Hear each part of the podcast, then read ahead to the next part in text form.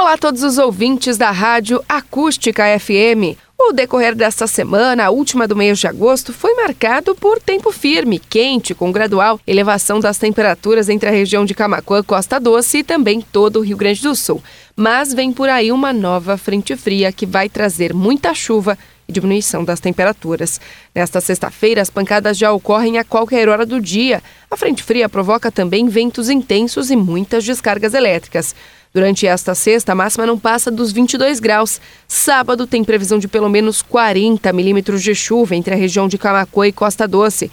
As temperaturas variam de 12 até 16. Domingo, a chuva já perde força, mas o frio ganha intensidade. Os termômetros variam de 10 a 17 e na segunda-feira, de 9 a 18. Bom, então, a semana que foi marcada por tempo quente e seco vai terminar com chuva e frio, e no início da semana que vem, o frio é o grande destaque. Heloísa Pereira, da Somar Meteorologia, para a Rádio Acústica FM.